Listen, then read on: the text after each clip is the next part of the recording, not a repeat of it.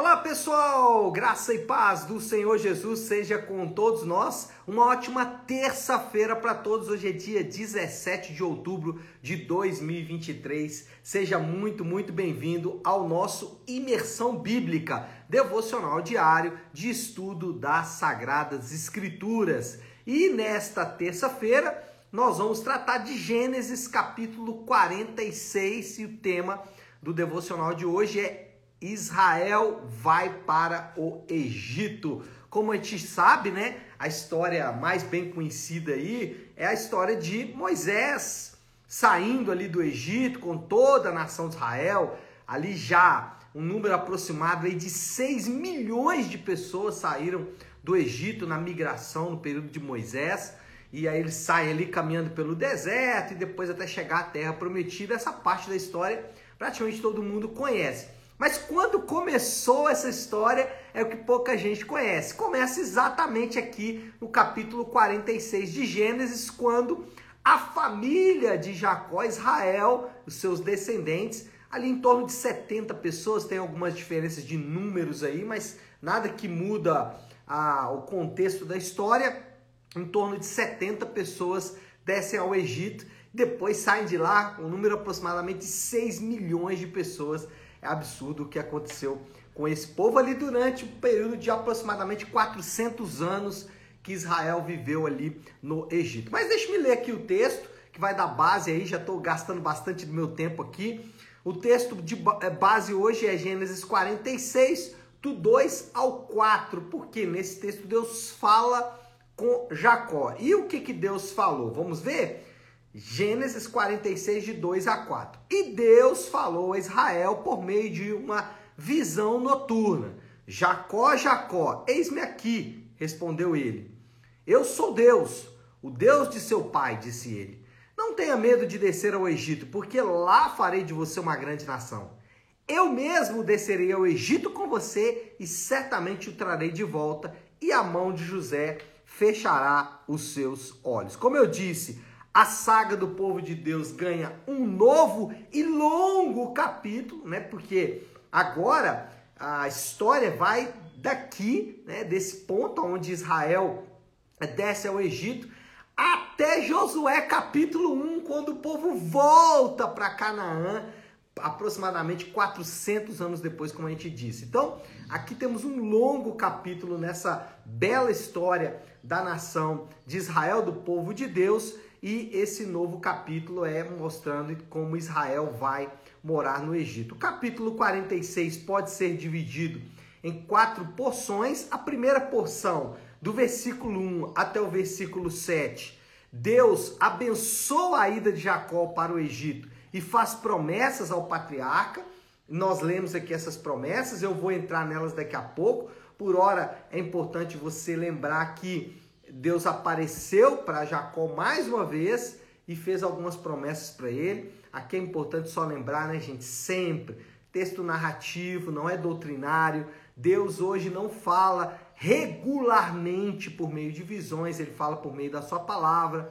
Então, né, não tenta recriar aí, fica tentando buscar visões de Deus, essas coisas, porque hoje Deus escolheu falar com seu povo por meio da palavra. Segundo bloco aqui, segunda porção do capítulo 46 é a parte talvez mais longa, que vai do versículo 8 até o versículo 27, que vai dizer todos os nomes dos que foram e alguns não, né, para o Egito. Por quê? A, a descrição das pessoas, a descrição do povo que vai ao Egito aqui, inclui, por exemplo, homens que já morreram, como Er e Onã, são filhos aqui é, de Judá é, esses homens, né, filhos de Judá, eles morrem lá na terra de Canaã, ou seja, eles não vão efetivamente para o Egito. E também conta que José, a sua esposa e seus dois filhos que já estavam no Egito. Mas o ponto aqui é mostrar que o povo de Deus estava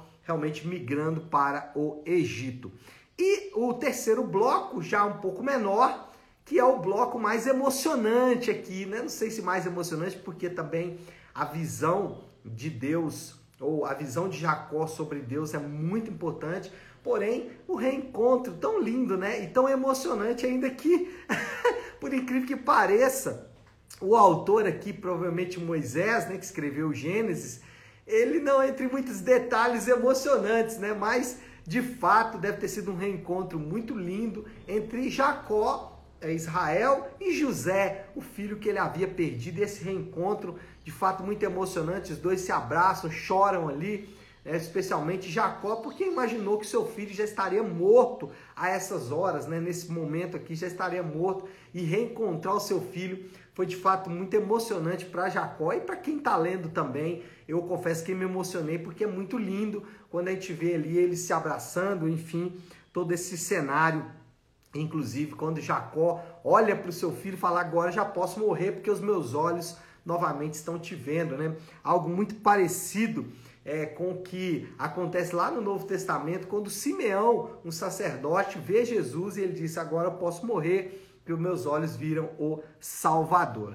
E o último bloco aqui do capítulo 46 é o versículo 31 ao 34, quando José prepara ali a morada de Israel no Egito.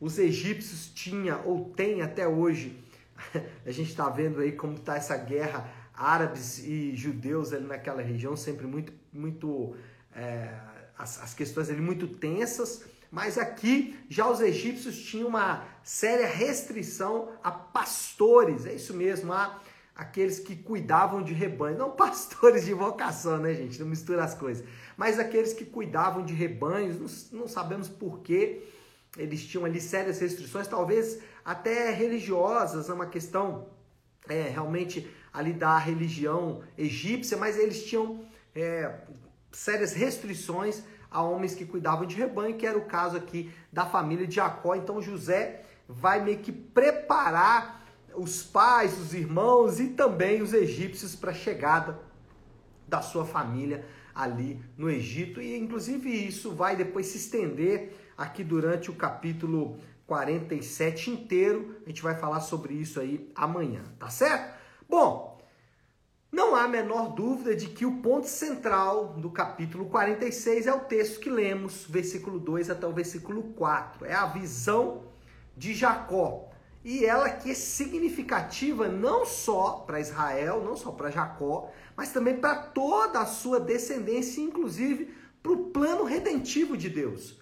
Então, o texto aqui não fala só sobre Jacó, não fala só sobre José, nem só sobre a monarquia, nem só sobre o povo voltar para a terra de Canaã, não. Aqui as promessas são além, elas vão lembrar também do Redentor. Deixa eu ler o texto novamente para a gente poder conversar sobre ele. Versículo 2 a 4 diz assim: E Deus falou a Israel por meio de uma visão noturna: Jacó, Jacó, eis-me aqui, respondeu ele. Eu sou Deus, o Deus de seu pai, disse ele. Não tenha medo de descer ao Egito, porque lá farei de você uma grande nação. Eu mesmo descerei ao Egito com você e certamente o trarei de volta. E a mão de José fechará os seus olhos. O que, a gente tem aqui então? Primeiro, Deus autorizou e abençoou a ida de Jacó para o Egito. E isso aqui é significativo por três motivos. Primeiro, porque a vida dos patriarcas ela depende inteiramente de Deus é, lembra que em outros momentos Deus não autorizou a ida ao Egito. Isaac tentou ir ao Egito e Deus não autorizou. Nesse caso, Deus autoriza o que ele não tinha feito no passado, agora ele faz. Então, Isaac não pôde ir ao Egito, mas agora Israel, Jacó, é autorizado e abençoado por Deus para ir. Isso mostra que os crentes, eles não são autônomos, eles não podem agir por vontade própria. Deus ele tem que determinar e hoje ele faz isso por meio da sua palavra, os passos que os crentes devem dar. Então, o crente não é alguém autônomo, alguém que age por vontade própria. Segunda, uh, segunda aplicação aí é a seguinte: no Egito, Deus transformou a família de Jacó em um grande povo. E aqui está a ironia, né? Deus fez uma promessa de que Abraão teria um, né, uma, um grande povo, que a partir de Abraão seria um grande povo, e esse povo é, multiplicaria de maneira é, grandiosa. Porém, é no Egito que vai se cumprir essa palavra. É no Egito, e essa ironia, né? Fora da terra de Canaã. Por quê? Porque Deus prometeu, não só, lembra, que Deus não promete para Abraão apenas um povo, mas também uma terra. E agora, Deus está falando, deixa essa terra e mais. O crescimento da, do povo se dará fora dessa terra, o que é particularmente muito interessante. Depois a gente sabe que o povo vai voltar para cá, é, e vai voltar para a terra, e vai voltar para a terra debaixo da bênção de Deus. E aqui nós aprendemos que aquele, aquilo que a gente tem falado muito aqui em Gênesis, e que é a teologia central de Gênesis, que é o fato da providência de Deus, mesmo em situações que são extremamente desafiadoras. Né? Ainda assim, Deus está agindo. Essa praticamente é a teologia de Gênesis. Deus agindo em situações que são aparentemente contraditórias ou estranhas ou a mesmo trágicas. E o terceiro ponto aqui é que lá no Egito eles foram escravizados. E aí mais uma vez a gente vai ver Deus por trás de uma situação que aos nossos olhos é trágica, né? Uma crise humanitária. Já vimos que Deus está por trás de uma fome, né? Dessa fome, fome inclusive que leva Israel para o Egito, é o que, o que faz com que Israel deixe Canaã e vá para o Egito é exatamente essa fome. Fome essa essa que o, o autor de Gênesis vai dizer que ela vem da parte de Deus. Aqui, mais uma vez, uma crise humanitária que é a escravidão de pessoas. Ela está não só autorizada, mas Deus diz que está por trás da ida de Israel para o Egito. Ainda que, a gente não pode esquecer disso, os egípcios serão condenados, responsabilizados por Deus por escravizar o seu povo. Então a primeira coisa aqui é que Deus autoriza e abençoa a ida de Jacó para o Egito. Mas, em segundo lugar, Deus promete trazer Jacó de volta, né? Esse aqui é tão rico e essa nos ajuda a entender essa promessa, porque Deus fala com Jacó assim: "Eu vou trazer você de volta". Mas Jacó morreu no Egito. E aí, será que a promessa de Deus falhou, já que Jacó nunca voltou do Egito, aí alguém vai dizer, não, os ossos de Jacó voltaram do Egito e tal. Ok, mas Jacó de fato não voltou. Será que Deus então é, errou na sua promessa, né? Ou errou na sua predição? Claro que não, gente. A promessa é para o povo de Deus.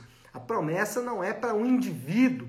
A promessa é para o povo, para a nação de Deus, para aquele povo que Deus escolheu como parte dos seus planos. E aí, né, aquilo que Deus prometeu, trazer Jacó de volta, Deus cumpriu cabalmente, inclusive derrotando o maior império da época, que era o Império Egípcio. Né? É, não, não sei se império, né, a gente pode descrever o Egito como um império, mas podemos dizer que a maior força militar da época era o Egito, e Deus, com braço forte, retirou Israel de dentro do Egito e transportou Israel para o deserto, pelo deserto, até a entrada em Canaã, e o povo de Deus então habitou em Canaã. Deus cumpriu as suas promessas, Israel habitou em Canaã. Isso aqui é muito significativo para mim e para você. A gente olha para situações e às vezes a gente não consegue perceber a mão de Deus,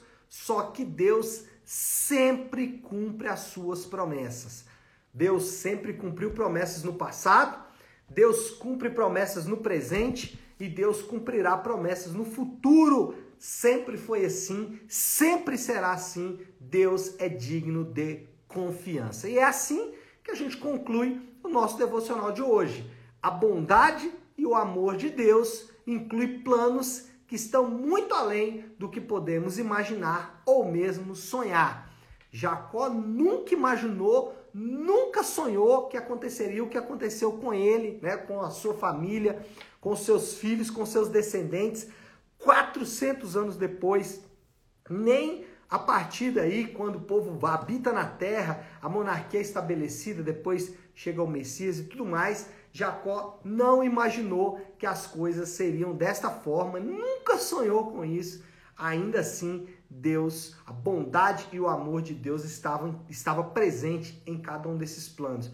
Isso é muito significativo para mim e para você, e esse é o desafio do Léo aí para esta terça-feira, né? Aplicação final aqui. O desafio nosso, como eu disse, né, por trás de toda a teologia do Gênesis está aqui o chamado de Deus aos crentes para confiar em Deus. Então eu não sei o que você está enfrentando nessa semana, nesses dias. Talvez você esteja enfrentando tempos de bonança e eu fico muito satisfeito com isso. Que o Senhor preserve esse tempo de bonança na sua vida, mas saiba que esse tempo de bonança está dentro dos planos de Deus. Ou talvez você está enfrentando uma tempestade, um tempo difícil, um tempo de dúvidas, de questionamentos, um tempo onde você precisa confiar em Deus, porque do contrário, você não vai ficar bem emocionalmente, fisicamente, espiritualmente, tudo mais. Então, se você está passando por um momento assim, a, a aplicação para você hoje é tão linda. Confie em Deus, assim como Jacó confiou quando Deus disse: "Pode ir para o Egito, eu vou te trazer de volta", e trouxe mesmo. Então, o Senhor é aquele que cumpre as suas promessas e uma das promessas de Deus é cuidar do seu povo em momentos bons e em momentos desafiadores. Então, se você está em momentos desafiadores, continue confiando em Deus. Agora, é sempre importante, é, o povo de Deus é o povo que está em aliança com Deus. Então, não adianta você achar que você se encaixa nisso só porque você acredita nisso. Não. A aliança de Deus com seu povo, ela é visível por meio da participação desse povo por meio da igreja, por meio da participação nas coisas ligadas ao povo de Deus. Essa aliança inclui uma aliança com seu povo, tá certo? Acho que podemos orar, né, gente? Vamos fazer isso? Se você puder, então, pare aí um instante o que está fazendo e vamos juntos buscar a Deus em oração. Querido Deus, Pai de graça e amor, Senhor, reconhecemos que por vezes nós duvidamos, desconhecemos ou desacreditamos dos seus planos. Por vezes pensamos que estamos em aliança com o Senhor quando na verdade não estamos. Ou estamos em aliança com o Senhor e nos esquecemos de que essa aliança inclui a preservação do teu povo para o cumprimento dos teus planos. Ajuda-nos, Senhor Deus, a confiar em Ti e somente no Senhor, a confiar no cumprimento de Suas promessas, a confiar no cumprimento da Tua palavra. Eu oro, Senhor Deus, pedindo que a bondade e o amor de, do Senhor nos alcance e que a Tua misericórdia fortaleça o nosso coração. Essa é a minha oração e faço isso em nome de Jesus. Amém. Amém, meu povo? Bom, então é isso. Nós vamos ficando por aqui. Que Deus te abençoe. Uma ótima, uma excelente terça-feira para todos. Fiquem com Deus.